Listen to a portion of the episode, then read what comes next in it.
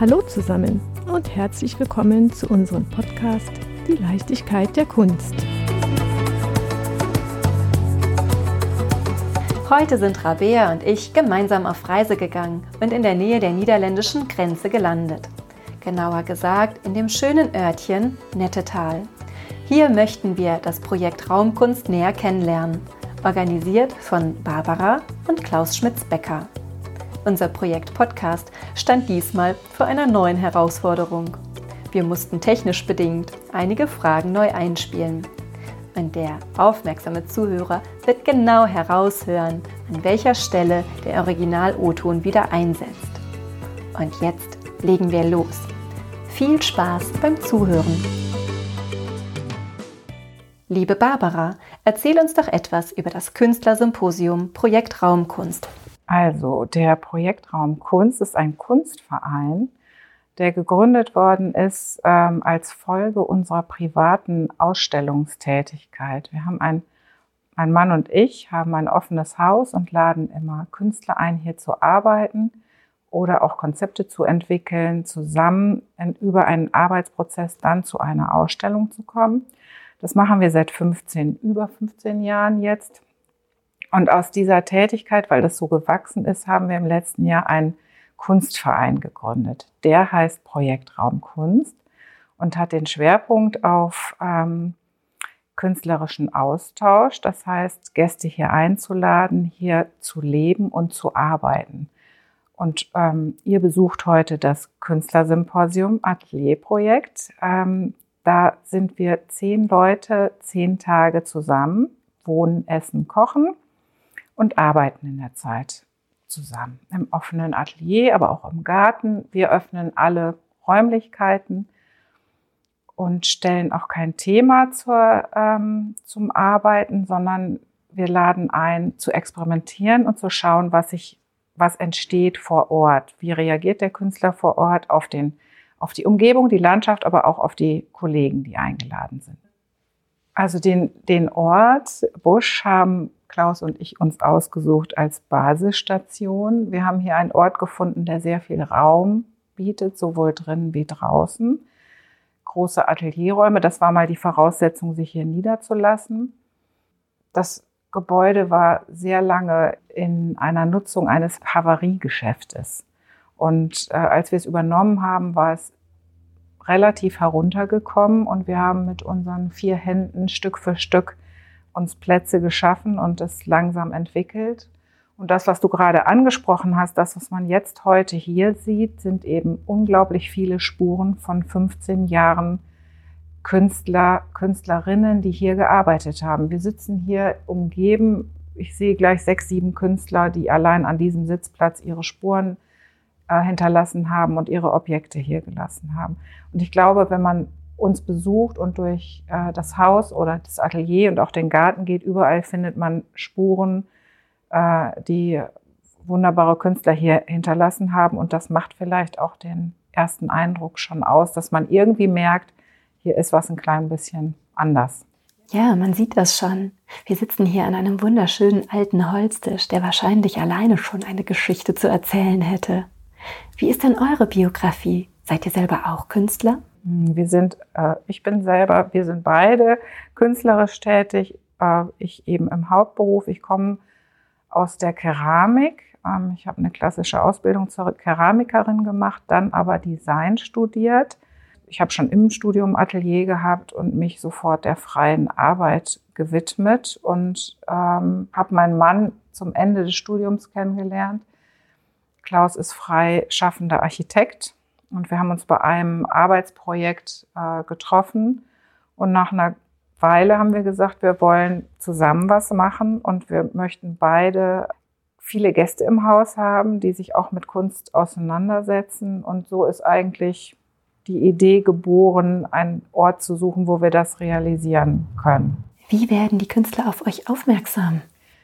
Also am Anfang, ähm, ich gehe seit vielen, vielen Jahren, ich also ich, sicher über 30 Jahren, werde ich eingeladen zu Symposien, in, auch viel ins Ausland, in die Schweiz, nach äh, Tschechien, ähm, aber auch in, im Inland. Und ich lerne sehr viele Künstler da kennen. Und wenn mir die Arbeit gefällt, speichere ich die ab, beziehungsweise einige lade ich dann sofort ein. Also wir haben jetzt schon, ich weiß gar nicht aus wie vielen Nationalitäten, sicher über 20 ähm, Ländern äh, Gäste hier gehabt, die wir am Anfang persönlich kennengelernt haben. Und ähm, mittlerweile ist es so, dass wir nahezu wöchentlich Anfragen, Bewerbungsmappen, Portfolios kriegen, weil die Leute uns im Internet gefunden haben oder Empfehlungen über andere Künstler und fragen, können wir auch mal zu euch kommen. Also jetzt ist es eher so, dass wir schon sehr viel Arbeit haben mit Kuratieren und gucken, wer passt ins Konzept, weil wir auch eine klare Idee haben,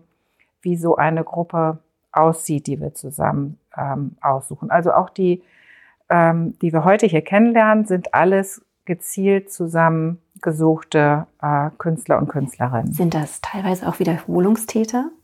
Ja, aber wir haben nur eine begrenzte Anzahl von Wiederholungstätern, die wir zulassen pro Projekt, weil wir wollen natürlich, dass dieser Kreis immer weiter wächst und wir wollen auch, dass immer was Neues entsteht.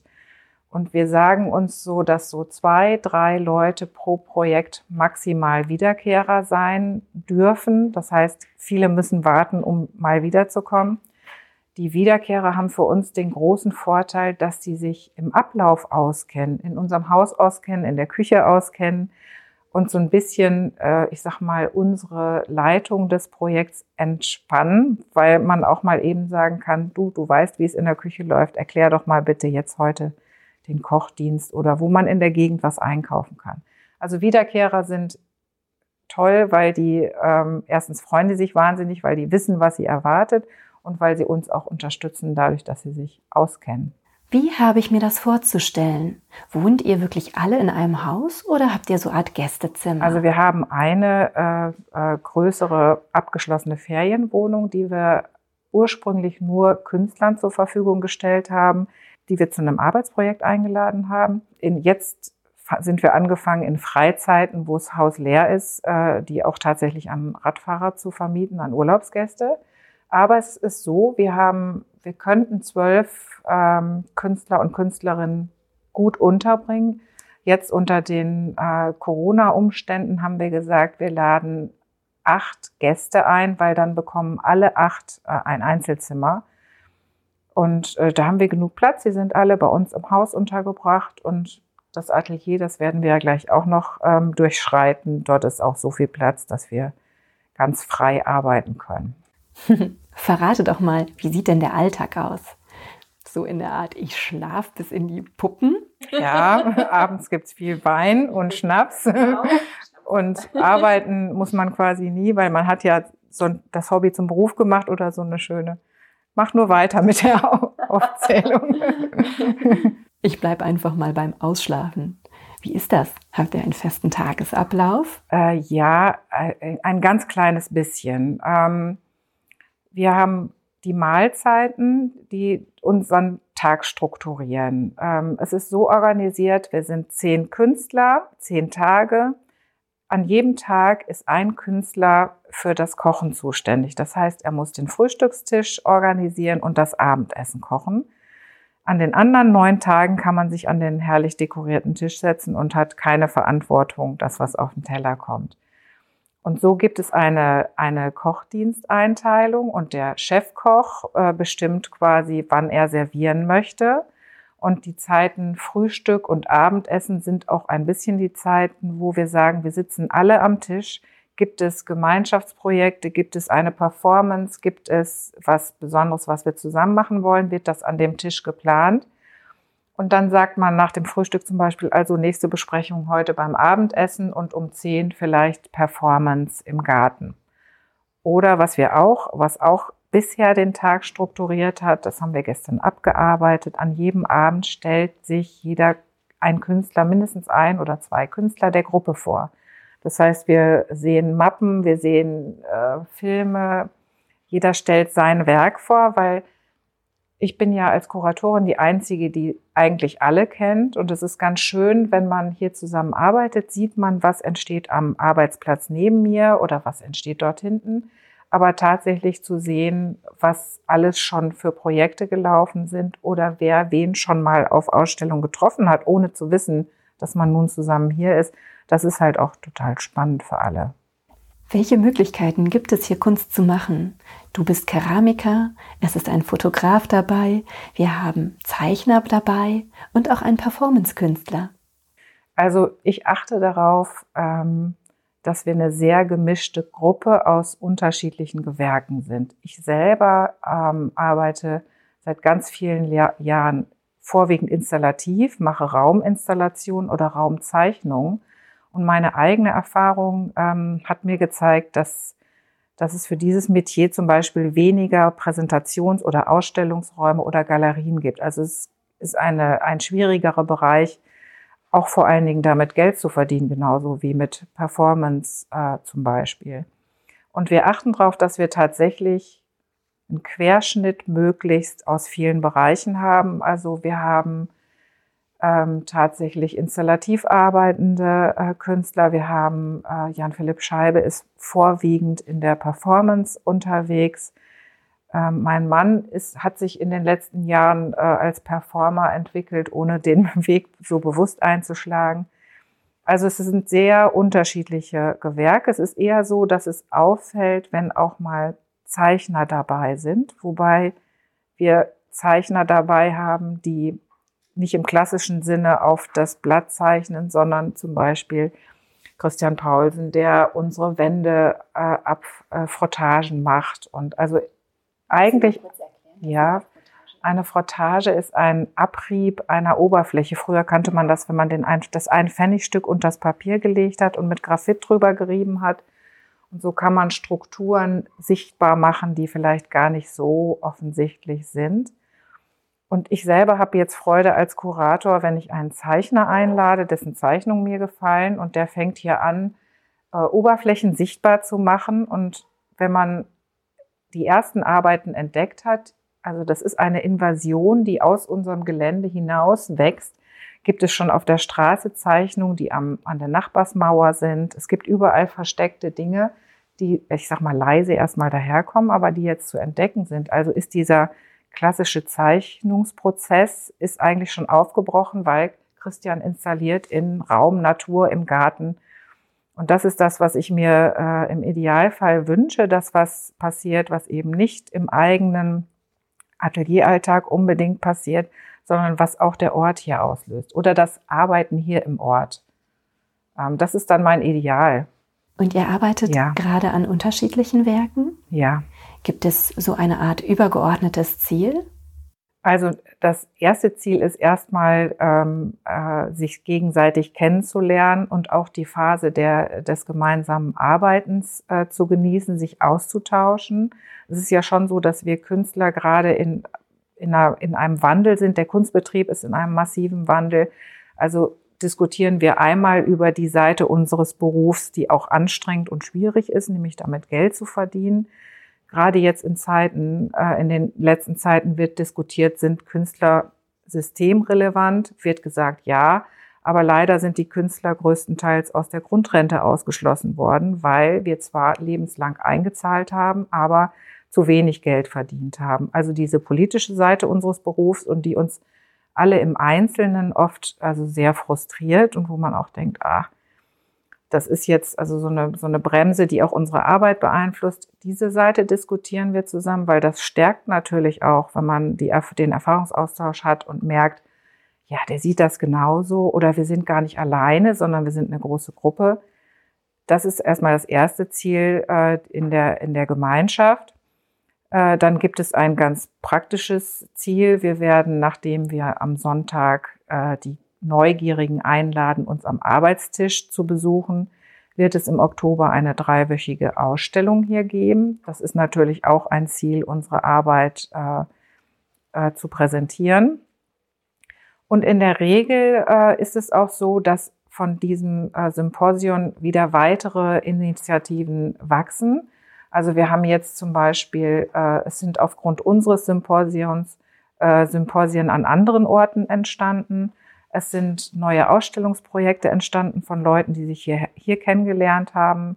Vor zwei Jahren hat eine Münchnerin hier eine Bulgarin getroffen. Die haben dann in Rumänien und in, ich glaube, in Österreich zusammen was gemacht. Also, dass dieses Netzwerk weiter wächst und jeder der Gäste, die hier waren, auch ähm, nicht nur neue Freunde mitnimmt, was natürlich nach zehn Tagen äh, leicht passiert, sondern auch tatsächlich neue Arbeitskonzepte, äh, äh, neue Ausstellungen äh, und auch Ausstellungsmöglichkeiten. Es ist auch oft so, dass äh, die Künstler und Künstlerinnen sich gegenseitig weiterempfehlen an Orte, wo sie selber gute Kontakte haben. Also es ist so ein Gesamt, gesamtumfassendes Denken und auch ein, ein Wunsch von ähm, mehreren Ebenen, die weiter wachsen in Folge. Ja, ich habe auch den Eindruck, dass es sich hier nach einem sehr, sehr großartig wachsenden Netzwerk anfühlt. Klar, wir haben uns auch über das Internet kennengelernt. Genauer gesagt über einen Künstler, der hier auch vertreten ist und seinen Instagram-Auftritt. Was ist noch weiter geplant? Bietet ihr ausschließlich diesen Bereich an oder gibt es darüber auch noch andere Formen der künstlerischen Präsentation? Mhm. Also ähm, wir haben jetzt in diesem Jahr, also wir sind ja gerade erst im ersten Vereinsjahr, aber wir haben jetzt schon in diesem Jahr eine neue Reihe entwickelt, die jährlich stattfinden soll, ein Artist in Residency Projekt, Air Nettetal, ähm, welches wir in Kooperation mit der Stadt ähm, veranstalten. Und dort hatten wir jetzt im Mai äh, zum ersten die, die erste Künstlerin hier, Claudia Keilscheuer aus Düren. Und die Idee dieses äh, Stipendiums, es ist auch verbunden mit einem Stipendium, sprich der Künstler wird äh, eingeladen, hier umsonst zu wohnen, vier Wochen und ganz frei zu arbeiten im Atelier. Und es wird dafür gesorgt, dass eben der Lebensunterhalt auch äh, gestellt wird. Und ähm, dieses Projekt äh, soll so ausgerichtet sein, dass es A wiederholt wird, eine Reihe, der Künstler hier vier Wochen arbeiten kann, wohnen, das große Atelier nutzen hier eine Ausstellung im Anschluss präsentieren kann. Wir machen den Prozess sichtbar mit Künstlergesprächen. Also es gibt offene Abende, wo wir dann nett beisammensitzen und der Künstler befragt werden kann. Und neben der Abschlussausstellung im Kunstverein gibt es einen zweiten Ort, der bei, äh, von Projekt zu Projekt wechselt ähm, der meistens äh, ein weiterer Ausstellungsort hier ist. Jetzt in diesem Jahr hatten wir das Textilmuseum, ähm, was wir in Nettetal haben, weil die Künstlerin ähm, mit Fäden zeichnet und, und Schriften entwickelt. Das ist eine feste Serie, da sind wir gerade in der Kuration für das nächste Projekt im Mai in der Endphase. Äh, dann wird es regelmäßig wiederkehrende ähm, tatsächlich Themenausstellungen geben, wo wir zu Schwerpunkten ähm, einladen. Also ne, die nächste wird im September sein, Hashtag Nature Lovers heißt die. Dort haben wir Künstler eingeladen, die in über Jahre konsequent, konsequent sich mit ähm, Naturthemen auseinandersetzen und auch eine ganz eigene Umsetzung dort entwickelt haben. Ähm, jetzt muss ich gerade mal kurz überlegen, was noch. Also, und wir laden, wir kuratieren Künstler zusammen. Ähm, das wird jetzt, gibt's das erste Projekt am Jahresanfang nächstes Jahr, ähm, dass zwei Künstler oder drei für unsere Räume ein Projekt entwickeln. Die sollen auch aus unterschiedlichen Gewerken kommen und es sollen mindestens zwei der Gäste installativ arbeiten, weil wir uns wünschen, also einmal wollen wir diese Kunst fördern, den Schwerpunkt, und wir wünschen uns, dass ähm, tatsächlich Konzepte vor Ort entwickelt werden. Wir haben jetzt die ersten zwei Künstlerinnen ähm, mehrmals zum Gespräch hier gehabt. Die haben sich die Räume schon vermessen und den Raum auf sich wirken lassen. Und es wird so sein, dass sie beide im Austausch in ihren Ateliers getrennt arbeiten, aber dann zum Aufbau und auch noch in der Endphase der Entwicklung hier ein paar Tage zusammen leben und arbeiten werden und dann ihre Arbeiten zusammenbringen. Also der rote Faden oder die, die, der Überbegriff unserer Ausstellung wäre schon dieses sich auf den Ort einlassen und gezielt was auch für den Ort entwickeln und nicht im Vergleich zu der klassischen Galerie, wo ich mein Auto vollpacke und der Galerist sagt, hängen bitte dieses Konzept. Also immer ein bisschen Bezug zum Ort und gerne auch mit vor Ort sein, um den Ort wirklich zu erfassen. Könntet ihr euch vorstellen, dass ihr euch auch über Nettetal hinaus ausweitet? Äh, als, als bespielbaren Ort. Ja, das machen wir jetzt, indem wir Kooperationen eingehen ähm, mit anderen Orten, dass wir unseren Ort äh, speziell vernetzen mit anderen für Projekte. Aber wir sind den, die Gründung des Vereins war schon ein, ein, äh, eine Überlegung, um die Kapazität ein wenig zu verteilen. Also wir sind so gewachsen kontinuierlich, was natürlich toll ist. Die Projekte sind gewachsen, die Anfragen gewachsen, auch dieser Ort ist mit uns gewachsen. Wir sind angefangen wirklich in der ersten Baustelle. Kaum war eine Fläche, Fläche frei, haben wir gesagt, so, wir laden jetzt die ersten sieben Künstler ein. Und ähm, ich glaube, dass wir im Moment in der Phase sind, wo wir ähm, die Fülle der Projekte nochmal klarer konzipieren. Und das wird wahrscheinlich schon das Zentrum auf diesem Ort sein. Ich glaube, es ist eher machbar für uns, ähm, äh, Verknüpfung zu machen mit anderen Institutionen, auch zum Beispiel mit den Kunstvereinen, mit denen wir schon sehr lange zusammenarbeiten, in Tschechien, in Dresden, dass man solche äh, äh Kooperationen oder Zusammenarbeit macht. Bietet ihr Künstlern, die noch sehr jung oder beziehungsweise noch sehr neu sind, gute Kontakte? Ja, das passiert automatisch durch die, also gerade bei den größeren Projekten, durch den direkten Kontakt. Ähm, so haben wir uns ja alle auch mal kennengelernt. Du sprachst schon unseren äh, Fotografen Raffaele Horstmann an, den ich auf einer anderen Ausstellung vor Jahren kennengelernt habe und von dem ich erstmal eine, eine Arbeit gekauft habe, in die ich mich verliebt habe und die äh, hier vorne im Eingangsbereich hängt.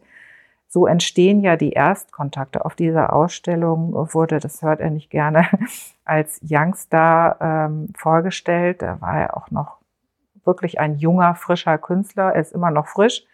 Und jung ist er, jung ist er natürlich auch noch. Aber, genau. Aber durch, ähm, äh, wir haben uns kennengelernt und auch eine Zusammenarbeit begonnen, von der wir beide profitiert haben. Und genau unsere Begegnung wächst ja wieder weiter. Und das ist eigentlich das ähm, Prinzip der, also diese gelebte Begegnung und der gelebte äh, Kunstaustausch, der führt ja eben genau zu neuen Kontakten. Und das ist auch das, was jetzt hier zum Beispiel am Essenstisch passiert dass Jan Philipp Scheibe sagt, ich war am Kloster Gravenhorst und geht doch mal dahin und schaut. Oder wir haben gestern eine äh, langjährig geschätzte Kollegin, die Brigitta Heidmann aus Krefeld, die unter deren Arbeit wir hier sitzen, die hat bei einem Symposion die Schatten der Stühle, auf denen wir sitzen, ähm, aufgenommen und abgezeichnet und in verzerrter Form auf diese Holzplatten gebracht. Das hängt jetzt hier als Wandobjekt. Und die ist gerade in einem äh, Stipendium in Geldern im Wasserturm. Und nun haben wir alle einen Ausflug gemacht dorthin und der Organisator oder Leiter des, des Ortes hat jetzt unsere Künstler alle kennengelernt und ich bin ziemlich sicher, dass er im nächsten Jahr äh, Bewerbungen aus dieser Gruppe auf dem Tisch hat. Und umgekehrt, Daniela Baumann, die jetzt hier ist zum Beispiel, haben wir vor zwei Jahren, glaube ich, ähm, mit der Atelierprojektgruppe dort besucht. Und so ist der Kontakt entstanden. Also wir vermitteln nicht in dem Sinne, ich sagte jetzt mal da und da ist es interessant, sondern tatsächlich durch die Zusammenarbeit, den persönlichen Austausch. Und es wächst ganz von alleine. Ich glaube, wir haben so eine Lust und Freude, Kollegen kennenzulernen, deren Arbeit also wir spannend finden und die wir zeigen möchten. Ich glaube, was auch so ein bisschen meine Idee ist, ein wertschätzendes, äh, ähm, einen wertschätzenden Ausstellungsrahmen, eine wertschätzende Be Begegnung zu schaffen. Wenn man Freude hat, dann ist es eigentlich eine automatische Folge, dass daraus was Spannendes passiert. Diese Erfahrung habe ich zumindest bisher sehr deutlich gemacht, mit großer Freude und Spaß. Ich habe auch den Eindruck, als ich bei euch anklopfte und sich die große, schöne Türe öffnete und ich in mindestens sechs strahlende Gesichter geblickt habe. Es tut ziemlich gut, denn die Zeit lädt im Moment ja nicht so oft zum Strahlen ein. Was macht Corona mit euch und der Kunstszene? Äh, viel Übles eigentlich. Ähm, es ist fast allen, die hier sind, also wir laden nur professionell arbeitende Künstler ein. Das heißt, die müssen von der Kunst und dem Kunstbetrieb leben und ihrer Arbeit leben. Und nahezu allen, bei allen war es so, dass sie ein volles Jahr hatten. Ähm, und ich sag mal, also ich selbst habe so gefühlt, ich habe gerade einen Lauf. Alle Leute, also ich muss mich nicht anstrengen, alles ist geplant, das Jahr ist sicher. Und die erste Ausstellung im März war gerade eröffnet und dann wurde alles eingeschlossen. Ich kam an die Arbeit nicht mehr ran. Die waren drei Monate in der Kunsthalle eingesperrt, ohne dass ich agieren konnte. Und nahezu allen ist es so gegangen. Das heißt, die Projekte sind geplatzt, die Finanzierung ist geplatzt, die Ausstellungsmöglichkeit geht nicht. Jetzt fangen einige äh, Betriebe wieder an. Ich hatte äh, unlängst in äh, Berlin eine Ausstellung in der Galerie mit acht oder neun Künstlern. Da sagte der Galerist, bitte Künstler, kommt nicht zur Eröffnung. Wir können nur 25, 22 Leute einlassen. Wir können keine Vernissage machen. Ich muss jemanden dorthin stellen, der zählt. Wenn ihr Künstler mit Mann, Partner, Freunden kommt, kann ich keine Käufer einladen. Und der hat es so gelöst, ähm, dass der 24 Stunden geöffnet hat, die ganze Nacht. Das kann man in Berlin machen. Er hat mir aber auch nachher erzählt, dass es natürlich ein wahnsinniger Aufwand ist und auch schwieriger ist, jetzt an die auch interessierten Kunden zu kommen. Und die Erfahrung machen wir alle, dass Projekte sehr zusammenschrumpfen, dass man weniger ähm, Gäste einladen kann. Das gleiche Problem haben wir ja hier auch, wobei wir den glücklichen Umstand haben, sehr viel Platz zu haben und auch durch die Architektur ähm, mehrere Eingänge haben und dadurch, dass wir Verein sind, auch Unterstützer haben, die das organisieren. Aber letztendlich die Folge für uns Künstler gerade ist ähm, radikal und einschneidend und auch sehr ungewiss. Wir haben viele, wir hatten auch ähm, vor zwei Jahren Menschen aus dem Theater, die Regie, Theaterregie machen, Musiker. Für all die Menschen ist es noch viel schlimmer. Die bildende Kunst kann erstmal im Atelier weitergehen und kann auch vereinzelt Kontakte aufnehmen, aber Theater, Musiker, Schauspieler sind auf die Bühne angewiesen und das nimmt einen schon massiv mit, wie das jetzt. Auch die bildenden Künstler, ich könnte mir vorstellen, man, man arbeitet Wochen, Monate lang an einem Werk, man hat die Idee zu einer Ausstellung, man freut sich auf die Eröffnung, die ja ein Stück weit auch Bestätigung ist. Und dann wird gesagt, pass auf, wenn wir jetzt hier vor Publikum präsentieren, du kannst nicht teilnehmen, weil wir auf die ähm, Personenzahl begrenzt sind. Ich kann mir vorstellen, dass das unheimlich viel auch mit dem ähm, Künstler macht. Das, ist ja, das nicht auch so ein Antrieb, die, die Ausstellungseröffnung? Ja, also ich hatte bei, äh, mir ist es so gegangen, dass ich eine Eröffnung machen konnte und die war wunderbar. Es gab eine ganz große Kommunikation zwischen mir und dem Publikum nach einem Künstlergespräch. Und ich habe so, äh, mich hat jemand gefragt, ob das für mich jetzt eine Stresssituation ist oder Spaß macht. Und ich habe wirklich das auch gefühlt, das ist so die Ernte einfahren. Ich arbeite über Monate konzentriert auf dieses Ziel hin, auf die Präsentation, bin meistens alleine in diesem Arbeitsprozess. Und nun sehe ich die Reaktion des Publikums. Ich bekomme tolle Fragen gestellt oder ich sehe das, was passiert zwischen mir und dem Betrachter. Und das ist tatsächlich immer der Höhepunkt einer, dieser Austausch, die Begegnung von Betrachter mit meiner Kunst. Das ist schon ein Großteil des Lohns. Und ähm, natürlich ist es, wenn das alles wegbricht, ähm, kann ich nicht ganz frei weiter arbeiten, weil das meinen ganzen Prozess, meine Gefühlslage, meine äh, Kreativität, meine Entwicklung so bremst, dass ich natürlich immer diesen Schatten im Hintergrund habe, weil natürlich der, die Präsentation in einem Kunstraum gehört genauso zu meiner Arbeit und ist auch überlebenswichtig, weil wenn ich das Publikum nicht habe und auch nicht meine Arbeit verkaufen kann, macht die Kunst keinen Sinn. Ich brauche nicht Berge im Atelier zu produzieren, ohne dass die rauskommen. Die sind dafür gemacht, für die Begegnung mit dem Betrachter.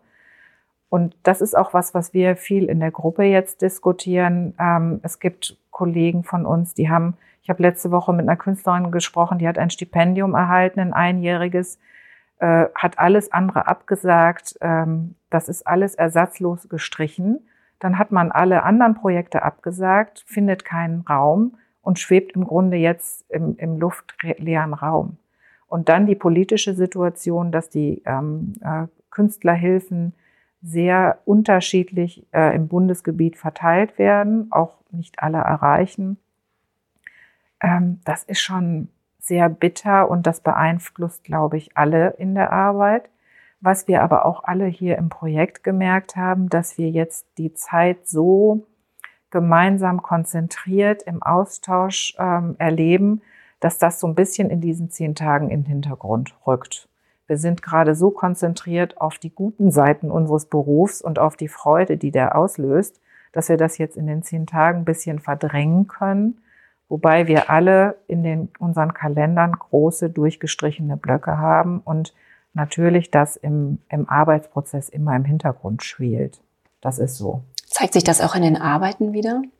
Ähm, bei einigen ja. Also ich kenne auch Kollegen, vielleicht nicht unbedingt jetzt hier im Projekt, ähm, die das ganz massiv ähm, mit in ihre Arbeit ähm, einbeziehen. Ähm, Tatjana Basting, die auch Teilnehmerin äh, an unserem Projekt ist, Zeichnerin aus Berlin die hat mir am Anfang gesagt, sie ist so besetzt von diesem äh, Prozess, der gerade außerhalb unserer Ateliers stattfindet, dass ähm, die Folgen oder die Isolation, die sie jetzt erlebt hat äh, in dieser Großstadt Berlin, dass das in ihre Arbeit jetzt auch einfließt. Und sie ist aber so berührt von dem Ort und von der Natur hier. Das ist eine unserer Wiederkehrerinnen übrigens, die zum zweiten Mal da ist und sie hat gesagt, sie merkt in diesem Jahr, dass sie äh, die natürlichen Prozesse draußen, äh, dass alles, das Positive, die positive Energie in die Zeichnung fließt, aber sie trotzdem die Gefühle der erlebten Isolation dazu mit einfließen, dass die immer da sind. Und das ist ja was, was, äh, wenn diese Situation nicht von außen gekommen wäre, gar nicht so äh, sich entwickelt hätte. Könntest du dir vorstellen, wenn man die Uhr mal 10, 20 Jahre weiterdreht, dass man sagen kann, oh, das ist ein 2020, ein, ein Corona-Werk? Das glaube ich schon. Ich glaube, dass wir, wenn, wenn wir später rückblicken, dann wird es nicht nur für die Abiturienten das Corona-Abitur sein, sondern ich glaube schon, dass wir uns massiv an Erfahrungen erinnern aus dieser Zeit. Das glaube ich. Und die Künstler sicher, sicher im Besonderen. Hast du das Gefühl, dass man aus dieser, aus dieser schwierigen Zeit ähm, auch was Neues ziehen kann, dass, dass sich da irgendwie was Neues daraus entwickelt? Das wünsche ich mir. Ich erlebe es auch in manchen kleinen Erlebnissen, die ich selber habe, auch im Gespräch jetzt mit, mit Kollegen. Ich bin ein bisschen äh, in Sorge, ob es das große ähm, in der Gesellschaft, dass es das tatsächlich funktioniert. Ich hatte Hoffnung, als dieser Begriff, den ich jetzt abgenutzt finde, das Brennglas, Corona ist das Brennglas und zeigt uns viele Missstände, ähm, die man jetzt vielleicht endlich mal in der breiten Masse angehen kann. Mittlerweile bin ich ein bisschen gedämpfter, was die positiven Entwicklungen angeht. Ich glaube aber, und das habe ich hier im Gespräch auch ähm, mit vielen so als Tenor gehabt, dass es trotzdem wichtig für uns ist, A, mit der Kunst weiterzumachen. Es gibt diesen Hashtag Kunst geht weiter. Und ich glaube, das ist einfach so, wir Künstler können nicht unsere Art zu denken, zu diskutieren und zu arbeiten abstellen. Die Situation ist schwierig, war sie beruflich immer schon. Die das kennen wir, dass wir einen schwierigen Beruf haben, aber wir sind ähm, nicht in der Lage, unser Hirn abzustellen oder aufhören zu arbeiten. Wir müssen natürlich gucken, wie wir die Situation auch wirtschaftlich überlegen. Aber die Kunst wird in jedem Fall weiter existieren. Die muss sich vielleicht andere Wege suchen. Und da ist zum Beispiel jetzt so eine Art Podcast auch eine Möglichkeit. Ein, es ist auf jeden Fall ein neuer Weg für uns und auch eine Option, die, die sich weiterentwickeln kann. Das denke ich schon. Du hast gerade ähm, Hashtag angesprochen. Ich habe ähm, gerade ähm, im Zug auf dem Weg hierhin auch einen spannenden Hashtag entdeckt. Hashtag 2020 Challenge. Ähm, man sieht neun Kästchen von Januar, Februar, März bis hin zum September. Wird jeder Monat durchleuchtet, was jeder Monat mit der Kunstszene so gemacht hat. Wie würdest du, jetzt sind wir im, wir nehmen das Gespräch im August auf, wenn du an den September denkst, wo würdest du da, wie würdest du dein Bild darstellen? Also sozusagen ein, ein in Bezug auf die momentane Situation.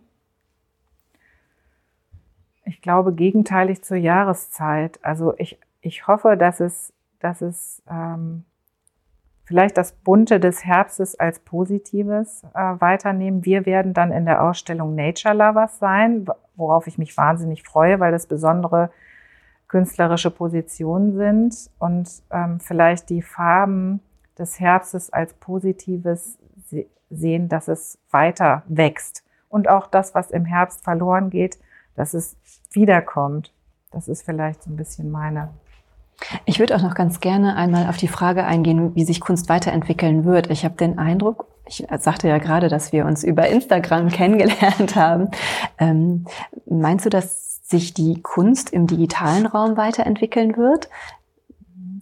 Also ich bin ein bisschen gespalten, was das angeht. Ähm, das Internet und auch die sozialen Medien bieten uns unglaublich breite Möglichkeiten, aber es sortiert natürlich auch nicht. Es ist überschwemmt von unglaublichen Massen und Mengen und es wird immer schwieriger, ähm, ich will gar nicht sagen, will es nicht werten, nicht Qualität zu finden, aber es, es ist einfach so eine Fülle und da einzelne Informationen rauszunehmen, ist sehr, wird, glaube ich, immer schwieriger. Und ähm, ich glaube, es die, die Kunst oder das Interessante wird sein, tatsächlich rein Plattformen zu entwickeln, ähm, wo es wirklich um die künstlerischen Fragen geht und das vielleicht auch konzentrierter behandeln, ohne dass es immer eine breite Masse ähm, bedient. Das ist auch ein bisschen meine Schwierigkeit, die ich habe, wenn ich jetzt selber ähm, das Thema Instagram zum Beispiel. Ich bin mit meinen eigenen Arbeiten auch auf Instagram. Da habe ich sehr lange gebraucht, um zu sagen, ja, ich stelle das so breit ins Netz. Ich merke aber jetzt, dass äh, auf Instagram eine Nische ist von Kollegen. Ähm, das ist so eine kleine, kleine Raumecke in diesem riesigen bunten Reich Instagram, ähm, wo ich, also ich würde sagen, 90 Prozent meiner Follower sind Kollegen, Galeristen, Kunstorte das macht mir große Freude, die in dieser Nische kennenzulernen. Und ich habe auch viele Kollegen, die jetzt hier sind und mit denen ich Projekte gemacht habe, tatsächlich über Instagram kennengelernt, zum Beispiel Sandra van der Meulen aus Mittelburg. Ähm, aber ich glaube eben tatsächlich, dass man gucken muss, welche ähm, Nischen im Netz tatsächlich interessant sind für die Kunst. Ich glaube, die Museen durch Corona haben jetzt viele gemerkt, wir müssen noch ein anderes Sprach, Sprachrohr finden. Wenn wir geschlossen sind, erreichen wir niemanden. Und genau das, was mit meiner Arbeit zum Beispiel eingeschlossen in der Kunsthalle, erreiche ich niemand. Also muss ich irgendwie schauen, äh, wie kann ich das zu den Menschen bringen, weil nur eingeschlossen, egal ob es ein Picasso im Museum ist oder meine Arbeit im Kunstverein, wie auch immer, wir brauchen den Betrachter und das ist natürlich eine riesige Chance, das Netz, klar. Apropos das Klicke, was man im Hintergrund hört, da werden gerade Fotos gemacht von Raffaele Horstmann für das Internet, für Instagram. Danke an der Stelle schon mal. Ähm, ich glaube auch, dass ähm, oft heißt es ja, klar, wenn man seine Werke digital veröffentlicht, ähm, läuft man Gefahr, dass sie geklaut werden, dass sie nachgemacht werden. Ähm, gleichzeitig ist es aber auch eine unheimliche Chance, so wie du sagst, neue Kontakte kennenzulernen, ähm, in den Austausch zu gehen, vielleicht auch mit Menschen, die sich gar nicht so sehr damit auskennen. Die Berührungsangst ist vielleicht gar nicht so sehr da, zu fragen, was machst du da? Wie kannst, kannst du mir das zeigen? Und es ist halt auch sicher, man steckt sich jetzt gerade nicht an. Nichts geht über die Betrachtung, ähm, über die Live-Betrachtung. Ähm, ich glaube, dass es ein recht sanfter Einstieg ist oder eine recht sanfte Möglichkeit ist, ähm, den Menschen die Kunst zu zeigen oder einen, einen ersten Schritt zu ermöglichen. Das glaube ich auch. Ich glaube, das ist die große Chance. Und das ist, spannt auch ein bisschen den Bogen zu dem, was wir hier analog machen, nämlich tatsächlich die Hemmschwelle, einen weißen, galerieartigen, musealen Raum zu betreten, sondern wir zeigen auch den schmutzigen Arbeitsplatz, das abgeriebene Graphit auf dem Boden, die vielen Experimente, die passieren, um zu einer Arbeit zu kommen. Und ich glaube, dass äh, sowohl Hören und Sehen ähm, im Internet eine Möglichkeit ist, äh, neue Leute zu erreichen mit der Kunst und auch ohne, ich sag mal, Vortrags ähm, Vortragsweise oder lehrende Weise, sondern vielleicht so wie wir jetzt hier locker am Tisch reden. Äh, so kann man auch zu einigen Hörern kommen, die vielleicht gar nicht auf die Idee gekommen wären, sich mit einem Museum oder einem Ausstellungsprojekt auseinanderzusetzen. Und das ist ja eine Chance, äh, die Türen zu öffnen und neue, neue Betrachter zu finden, neue Entdecker, Lust zu machen auf Kunst. Kunst auch aus dem das elitären ähm, Raum zu holen. Weißt du was? Das Stichwort Türen öffnen würde ich total gerne als Stichwort nehmen, um hier eure Tür zu öffnen und mal die einzelnen Künstler und Arbeitsplätze zu betrachten. Wir haben ziemlich ausführlich über Projekt Raumkunst gesprochen und in der nächsten Folge hören wir dann etwas zu Raffaele Horstmann. Liebe Barbara, ich bedanke mich ganz herzlich für deine umfassenden Einsichten und deine herzliche Art, uns hier zu empfangen. Gerne. Viel Erfolg weiterhin. Dankeschön. Danke dir.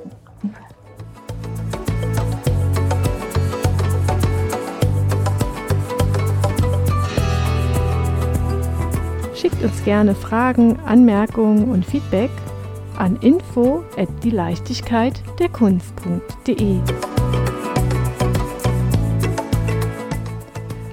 Ihr findet uns auf allen gängigen Podcast-Plattformen und wenn ihr mögt, bewertet uns dort auch.